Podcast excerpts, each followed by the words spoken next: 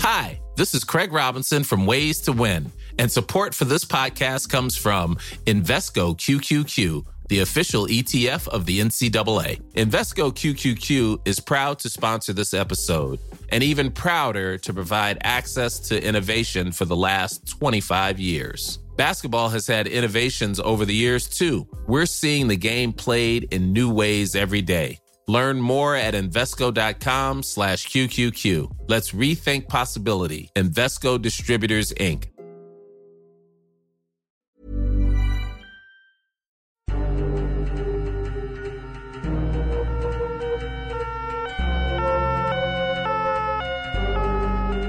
Retour sur les grands procès et faits divers qui ont marqué nos départements, avec notre série Les grandes affaires criminelles. C'est un podcast Le Dauphiné Libéré.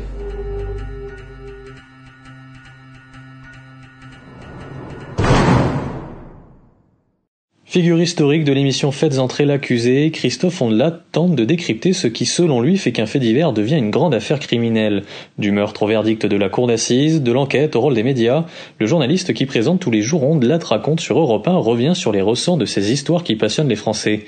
Un reportage de Benoît Bouy.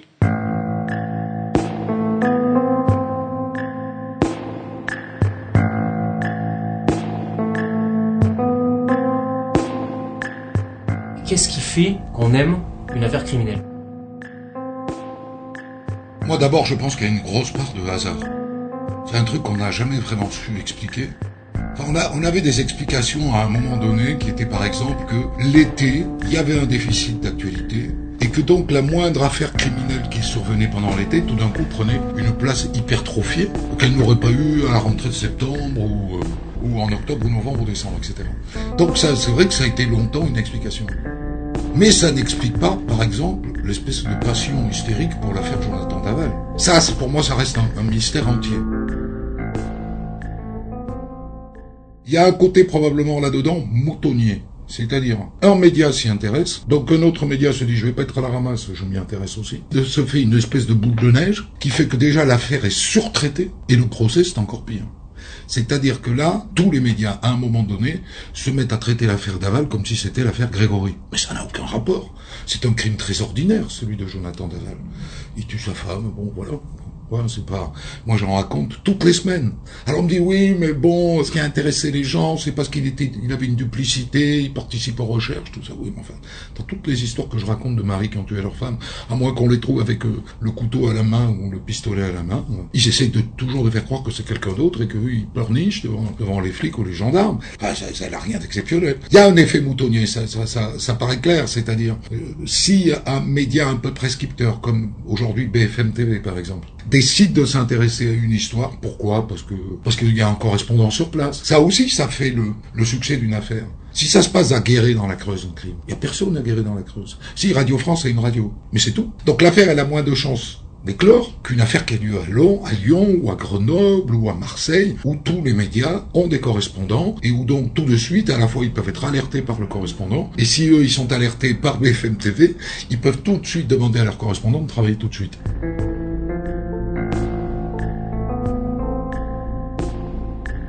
Quand même très très mystérieux. La, la, meilleure affaire ne fait entrer l'accusé, meilleure audience, 4 800 000 téléspectateurs. C'est considérable, considérable. Concerne une affaire qui n'avait pas fait une ligne dans la Nouvelle République à Orléans. J'ai pas la réponse à la question. Alors après, qu'est-ce qui fait que un public rentre en empathie avec une affaire criminelle? Là aussi, j'ai un peu de mal à répondre. Il y a le côté concernant, c'est-à-dire l'identification à cette idée que est-ce que ça peut m'arriver d'être victime d'un crime comme ça. Alors ça, ça fonctionne avec tous les crimes intimes, le mari qui tue sa femme, sa femme qui tue le mari, les crimes en famille.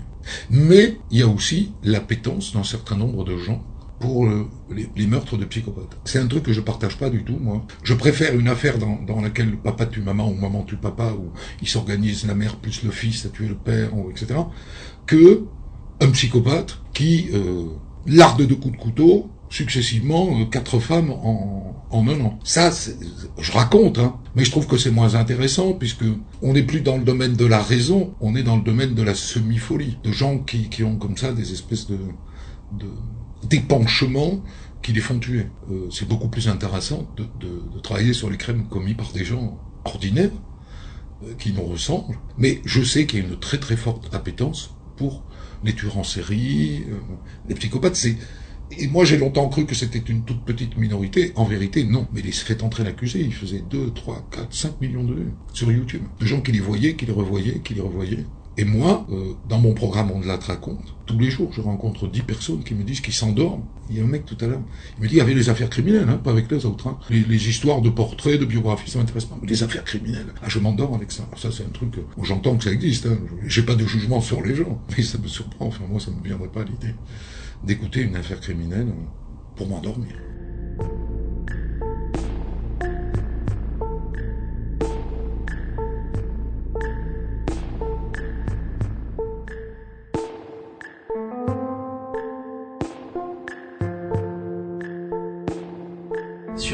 Dernières affaires hein, importantes euh, d'Aval, pour Maëlys, le Landais pour Arthur Noyer, l'affaire du pont de il y a un point commun, c'est qu'il y a une disparition avant qu'on identifie un crime. C'est mon fardeau, toutes les affaires criminelles commencent par une disparition. Et donc quand je les raconte, je dois toujours commencer par dire que euh, Tartampion a disparu, que sa femme est inquiète, que son père est inquiète, que sa mère est inquiète, que son tonton est inquiet, enfin voilà. Pour moi, non. Alors après les disparitions d'enfants, c'est pas pareil.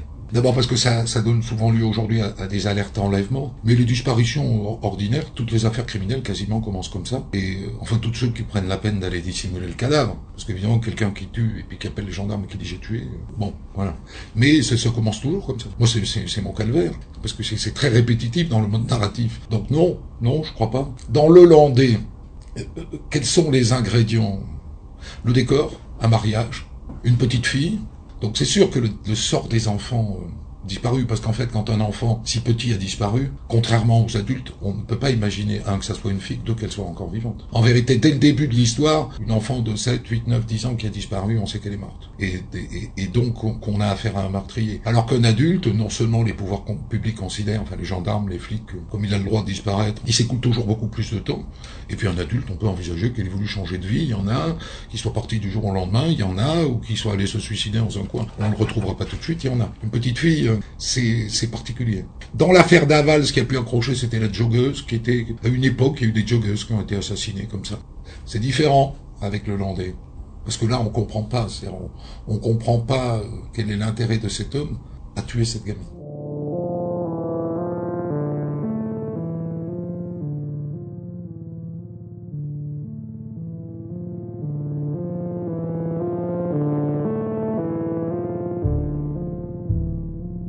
Gros, ce qu'on appelle les grandes affaires criminelles, ce sont des affaires de, de tueurs en série, ou de gens qui ont commis plusieurs crimes. Un type qui en a commis qu'un, c'est moins intéressant qu'un type qui en, a commis, plusieurs. Donc par exemple, l'affaire Simone Weber, qui est une vieille histoire, mais qui est, connue de tout le monde, ça devient intéressant à partir du moment où on l'accuse de deux crimes, parce que là on se dit, avec sa tête, ses yeux bleus, là, quand on est tueur à la meuleuse à béton, qu'elle est découpée à la meuleuse à béton, c'est déjà, ça rajoute. Et, et qu'elle en ait tué deux, puisqu'elle est accusée de deux meurtres elle est condamnée que pour un. Ça, euh, voilà, une grande affaire criminelle, pour moi, c'est une affaire dans laquelle il y a plusieurs meurtres. Euh, après Grégory, enfin, voilà, j'ai peur qu'il n'y ait pas de règles. J'ai peur qu'il n'y ait pas de règles sur ce que c'est qu'une grande affaire criminelle. Parce que moi, j'ai tellement raconté d'histoires euh, criminelles passionnantes qui n'ont aucun écho au moment de, de, où elles sont survenues. Plus ça va, moi je suis capable de répondre à, cette question. Voilà. Depuis l'affaire d'Aval, je suis à peu près convaincu qu'il n'y a pas de, il y a pas de règle, quoi, que c'est la roulette tout d'un coup, tout le monde s'empare d'une affaire on ne sait pas bien pourquoi. Donc moi, pour moi, une grande affaire criminelle, c'est d'abord ce qui fait une grande affaire criminelle, c'est le temps. Quand il faut 4 ans, 5 ans découvrir un assassin, c'est une grande affaire criminelle. Quand il faut 15 jours, c'est une petite affaire criminelle. C'est la nature de l'enquête, la nature des pistes suivies, les fausses pistes, les moments où on croit que c'est un tel, le moment où on, a, on place un tel en garde à vue parce qu'on est sûr que c'est lui, le moment où on écoute un tel et puis ça donne rien, puis voilà. Et puis on en revient quelquefois au premier qu'on avait écarté. Euh, voilà. Moi, pour moi, une grande affaire criminelle, c'est c'est quand, 15 euh, ans après, on la résout par l'ADN, alors qu'à l'époque, il n'y avait pas l'ADN. Ça, pour moi, c'est ça une grande affaire criminelle. Maintenant, chacun a sa définition d'une grande affaire criminelle. Je suis pas sûr que ma définition soit universelle.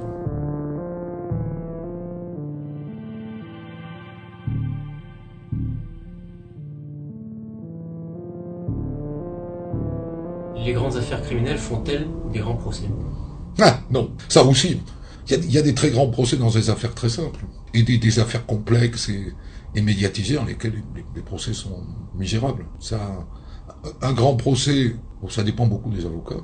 Donc pendant des décennies, un grand procès, ça a été un procès avec Dupont-Moretti. Déjà, c'était, on savait que puisque Dupont était là, ça serait un grand procès parce que parce que c'est un avocat qui qui n'a pas son pareil pour euh, interroger les victimes, interroger les, témoins, interroger les experts, les secouer comme des pruniers. Et c'est ça qui fait un grand procès. C'est le moment où des gens là.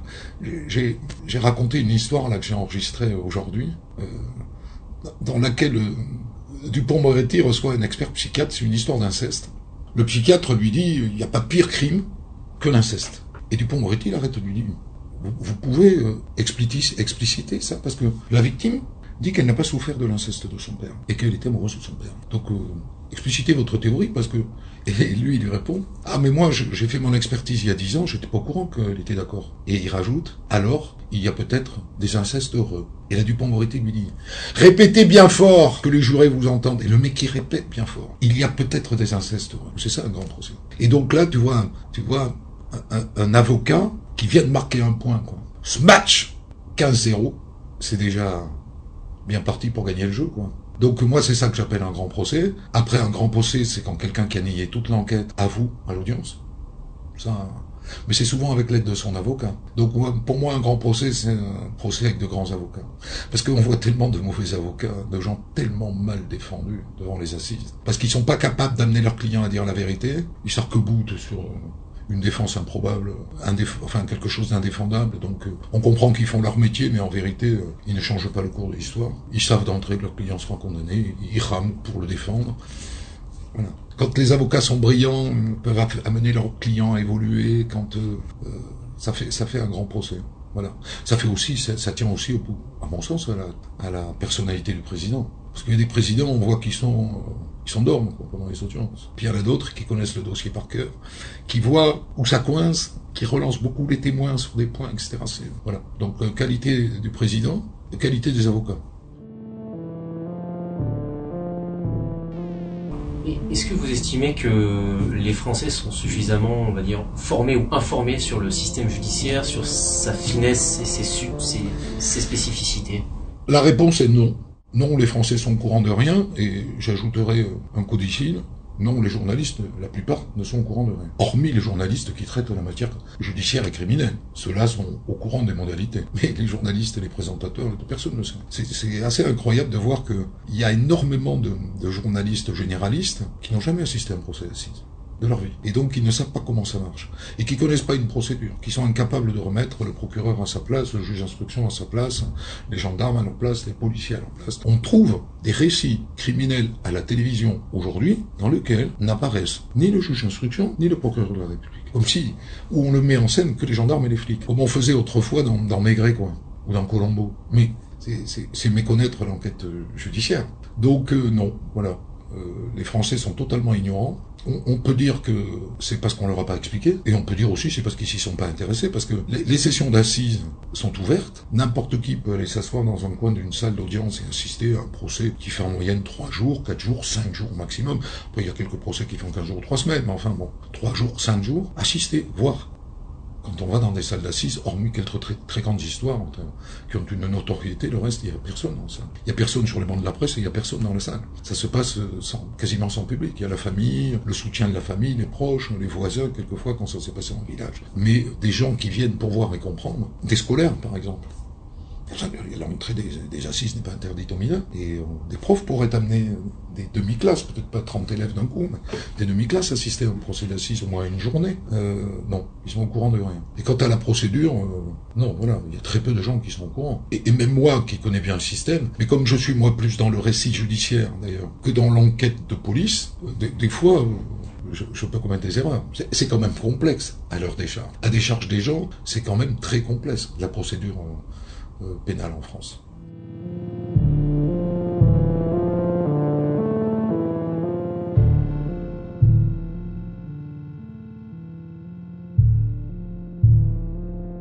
Alors, le fait de raconter des histoires m'amène à en raconter, sauf cas exceptionnel, il y en a une ou deux qui ont, mais sauf cas exceptionnel, que des histoires dont on connaît la fin. Parce qu'une histoire dont on connaît pas la fin, pour moi, c'est pas une histoire. Une histoire, il faut que on ait des doutes, il faut qu'on balance pendant toute l'histoire, faut qu'on ait, ah, c'est lui, ah non, c'est lui, ah non, c'est lui, puis à la fin, on sait qui c'est. Moi, ça m'amène à ne traiter que les affaires criminelles qui ont une vérité judiciaire, à une ou deux exceptions près. Euh, j'ai raconté par exemple l'affaire Elodie Kulik, alors même qu'elle n'était pas jugée. En fait, entre l'accusé, on a fait quelques cold au début, mais très vite non. Parce qu'il faut savoir, ça les gens ne le savent pas, mais quand les histoires ne sont pas jugées, que donc on n'a pas la vérité judiciaire, les seuls interlocuteurs qu'on peut avoir, ce sont des journalistes et des avocats. Mais aucun acteur direct d'une affaire criminelle, c'est-à-dire policier, gendarme, procureur, avocat général, magistrat instructeur, aucun expert, psychiatre, expert en balistique, expert en toxicologie, etc., aucun d'entre eux ne parlera tant que l'affaire n'est pas jugée. Donc quand on raconte une histoire et qu'on se prive de tous ces gens-là qui étaient au contact de l'enquête pour donner la parole à des journalistes qui en fait l'ont suivi de très très loin, d'une certaine manière on est un peu à côté de la plaque. D'où l'intérêt d'attendre que les affaires soient jugées, jugées en appel, et tant qu'à faire, avoir le résultat de la cassation pour être certain. À ce moment-là, ça délivre tous les acteurs euh, de la rétention à, à parler, à s'exprimer, à donner leur avis, à raconter. Et donc moi je préfère les affaires où on sait par les flics, les gendarmes, les, les acteurs directs ce qui s'est passé parce que eux le racontent. Parce qu'au fond, ce qu'un journaliste va raconter d'une garde à vue, euh, souvent il n'a pas le procès verbal, il imagine, il sait ce que l'avocat lui a dit, mais le juge d'instruction, qui, qui le gendarme ou le flic ou le juge qui a interrogé la personne, elle a, quelque chose de plus riche à raconter que, que même ce que dit le procès verbal en vérité. les procès verbaux sont toujours très secs, très asséchés c'est une synthèse d'une pensée qui s'exprime de manière beaucoup plus nuancée. Moi, je préfère avoir un juge d'instruction qui me dit, il était face à moi, il, a dit ça, mais moi j'ai répondu ça, puis il a fait ci, il a fait ça. Plutôt qu'avoir un, procès verbal très froid comme on fait passer un, avocat sous le manteau. Donc, euh, euh, moi je pense qu'une bonne histoire est une affaire euh, jugée, finie, dans laquelle il y a une vérité judiciaire posée. Ce qui permet aussi de, de se lâcher, en fait, de se lâcher. De pas prendre des précautions sémantiques, de présumer, présumer machin, présumer machin pas présumé, condamné, condamné, coupable, coupable, meurtrier, meurtrier, assassin, assassin. Les financeries rendent le récit mou, la certitude rend le récit acéré.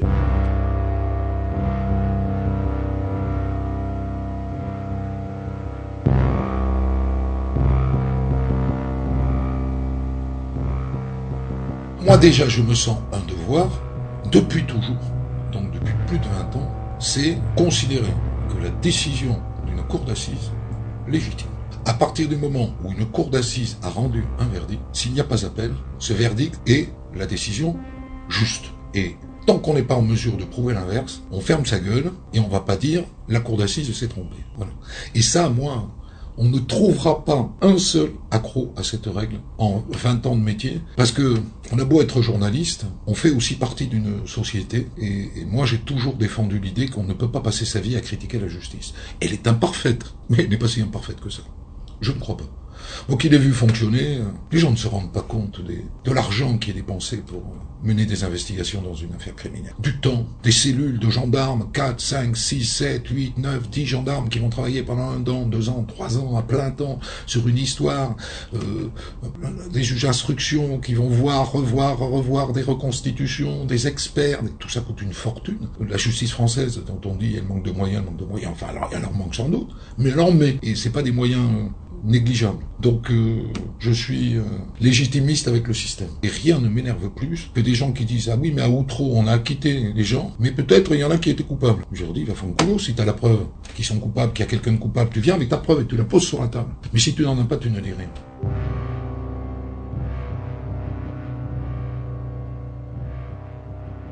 Moi, je ne dis pas qu'un jour je remettrai pas en question un verdict d'assises, si j'ai la certitude que le cours d'assises s'est trompé. Mais jouer le doute pour jouer le doute, ça, se pose de manière très percutante dans l'affaire Omar Haddad. Omar Haddad a été condamné par la cour d'assises pour le, meurtre de Guylaine Marchand. Tout un tas de gens, pour des raisons étranges, pense qu'il était innocent. Le dossier l'accuse quand même bien, c'est-à-dire il n'est pas condamné parce que les jurés ont mis au doigt mouillé en disant bon allez on va le mettre coupable. Non. Il y a certainement, il y a un certain nombre d'éléments dans le dossier qui l'accusent formellement, à commencer par ce panneau euh, au Matué, mais pas que.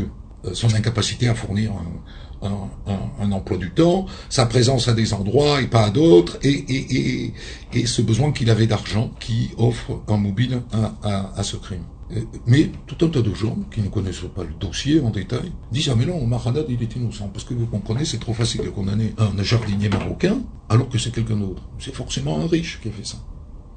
Voilà, ça, je, réponds toujours aux gens qui défendent l'innocence de Maradat que j'adorerais qu'il soit innocent. Mais que tant qu'on me le prouvera pas, eh ben, moi je ne changerai pas ma position sur Maradat. Il est coupable, il est coupable. Voilà. Et Cesnec est coupable, il est coupable. On me montre que Cesnec était innocent. Ils ont tous essayé. Ils ont saisi des commissions de révision, etc. Ils n'ont jamais réussi à convaincre. Donc à un moment donné, il faut être légitimiste avec le système. Je comprends que des gens de la famille proche, toute leur vie, n'avaient pas accepté la culpabilité de quelqu'un donc qui connaissait bien, etc. Mais des gens qui sont distancés par rapport au dossier. C'est trop facile d'aller jouer euh, justice pourrie. Euh. Mais moi, je suis légitimiste avec, euh, avec le système.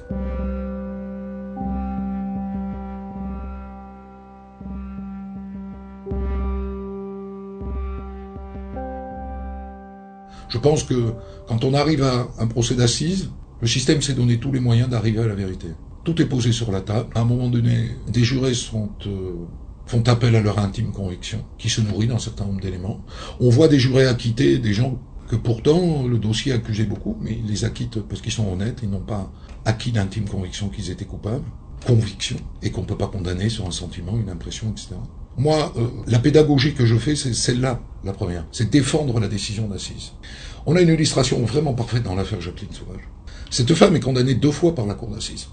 Deux fois, des jurés, l'ayant écouté, ayant écouté le, le rappel des faits, disent cette femme est coupable, on la condamne. Et ensuite, derrière, des gens qui sont animés par autre chose, c'est-à-dire l'idée qu'il euh, s'agit encore d'un féminicide, d'une femme martyrisée par un homme, que euh, elle tue euh, parce, qu'elle va mourir, en gros, que c'est entre c'est lui ou elle, ce qui n'est pas du tout ce que raconte le dossier d'enquête. Et donc il mène une il mène une campagne qui amène finalement le président de la République à gracier partiellement Sauvage, Jacqueline Sauvage, qui sort de prison. Et tous les journalistes et ça, tous les journalistes qui mènent cette cabale en faveur de Jacqueline Sauvage, aucun n'a assisté au procès de Jacqueline Sauvage. Aucun. Et le système, ce doute est entretenu par des gens qui ne connaissent ni le dossier, ni le procès et qui ne rappelle jamais que cette femme a été condamnée deux fois par une cour d'assises. Finalement, une fois, on pourrait dire ah bah oui, il y a une mauvaise mauvaise tambouille au niveau des jurés, ils ont pas ils ont pas tout compris. Euh, euh, C'était voilà par une espèce de hasard, les jurés étaient constitués d'un ramassis d'andouilles et d'idiots qui n'ont rien compris à cette histoire et qui ont condamné une femme qui, qui était en état de légitime défense et que donc ce n'est ni un assassinat ni un meurtre. Et mais deux cours d'assises, deux cours d'assises successives qui la condamnent. Et j'en veux beaucoup aux politiques de céder à ces pressions. Je ne souhaite pas que Jacqueline Sauvage, ayant tué son mari, qui était un sale type, passe sa vie en prison. C'est pas ça l'histoire. Mais que on ne lui fasse pas faire honnêtement la moitié de la peine à laquelle elle est condamnée, peut-être un peu moins de la moitié, avec les remises de peine. Voilà. Quand on est condamné à Nice, on peut faire que quatre. Quand on décide, on va la dispenser de l'exécution d'une peine pour ce qui a été considéré comme un, meurtre. Donc, euh, voilà, je, moi, je suis légitimiste. Alors va me répondre Patrick Dills, condamné, recondamné, et finalement innocent. Moi, je réponds innocent, puisque c'est la dernière décision de justice. Il a eu l'opportunité de se défendre. À un moment donné, on l'a rejugé. Et on l'a rejugé, et il est innocent. Ok, il est innocent. Rien ne m'excède plus que les gens qui disent quand même, Patrick Dills, avec son grand nez, tout ça, il, a forcément tué les gamins. La cour d'assises a dit qu'il était innocent. De quel droit quelqu'un qui ne connaît pas le dossier, qui n'a pas assisté au procès, peut venir dire que que Patrick Dill est coupable. Et donc après, Dill c'était euh, innocent, il n'y avait pas de coupable, et puis maintenant le coupable c'est Francis Holm. Vrai, pas vrai? Oui, vrai. Voilà, c'est Francis Holm qui a tué les gamins. C'est comme ça. Tout le monde peut avoir des doutes, mais aller gloser sur les doutes, euh, ça m'exaspère. Et je reconnais que là, je suis plus citoyen, républicain que journaliste.